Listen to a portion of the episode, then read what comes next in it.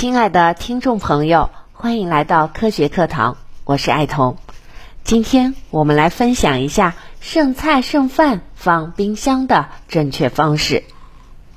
日常煮饭做菜，难免有剩余，吃不完，大家自然都会放到冰箱里。可经常听人说，饭菜要等凉了才能放进冰箱里，因为热饭菜的热量会造成冰箱内的温差，这样压缩机就会超额工作，增加负荷，导致冰箱寿命减短。此外，热饭菜会散发大量的水分，容易附着在冰箱双层上，导致越来越厚，影响制冷效果。总之就是热饭菜要放凉了再放进冰箱，有利于延长冰箱的使用寿命。但是真相是，饭菜凉了放冰箱便宜了细菌。其实现在的冰箱制冷效果大大提升，虽然热菜放冰箱会稍微增加冰箱的负荷，也会多耗一点点电，但都在冰箱的正常运行范围内。饭菜炒好后，当温度开始下降，细菌就已经开始入住了。食物温度跟细菌是这样的关系：当食物温度低于六十度时，细菌开始繁殖；当食物温度在三十到四十度时，细菌很愉快，开始疯狂的生长；当食物温度低于七度时，细菌进入休眠期。只有将食物快速冷却至七度以下。才有利于抑制细菌的繁殖，让食物更安全。特别是高温天气，细菌繁殖更是旺盛。所以切记不要因为心疼冰箱，就把饭菜长时间的放置在外。即使饭菜还是温热的，只要妥善密封，减少水蒸气外溢，就不会对冰箱造成太大的负担。所以储存热菜的正确方法是：一。热菜要尽快用保鲜膜或有盖的饭盒密封装好，再放进冰箱里冷藏，可以避免水蒸气导致冷凝管上结霜，还可以避免空气中的细菌落入菜内，同时也可以防止串味。二，如果菜太烫，就先用冰水快速降温，之后再放进冰箱。这样可以让食物的温度从细菌不易存活的高温迅速降到低温，减少细菌滋生。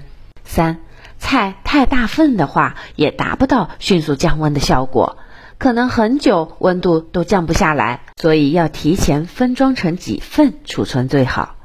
如果菜出锅时感觉一餐吃不完，应该立即分装到不同的容器里，密封好放入冰箱。这样菜的细菌最少。如果吃剩的再储存的话，菜已经在外面放置数小时了，而且被筷子翻过，这样显然立即封存的食物比吃剩的安全性高很多了。四，用扁而浅的容器装食物，增加表面积，促使其快速冷却。五，经常清理冰箱。避免食物堆叠太多，造成冰箱空间拥挤，会导致制冷效果不足。那么剩饭菜在冰箱里能放多久呢？根据微生物生长温度表可以看到，即使冰箱冷藏室内温度低到零度，一些嗜冷菌也不能完全被杀死。对于没有吃完的饭菜，存在的主要安全隐患是微生物。在冰箱中，低温零到四摄氏度的冷藏可以抑制大部分微生物的生长，但是有些微生物在低温中也可以生长，比如说约氏菌、李斯特菌和假单胞菌，能够在零下十五到二十度的环境中生长。所以剩饭菜不宜在冰箱中存放过久，以免被嗜冷菌污染。那么剩饭菜能在冰箱里放置多久呢？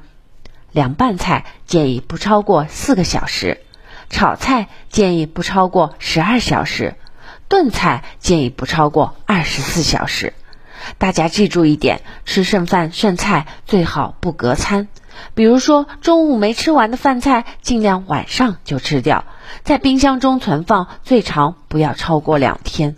还有，吃不完的饭菜，下次吃之前必须充分加热，因为冰箱的温度只能抑制细菌繁殖，不能彻底杀灭它们。如果食用前没有加热，食用后可能会出现腹泻、呕吐等症状。今天的节目就到这里，谢谢大家的聆听。更多科普知识，请下载蜻蜓 APP，搜索“趣味科学馆”。我们下次再见。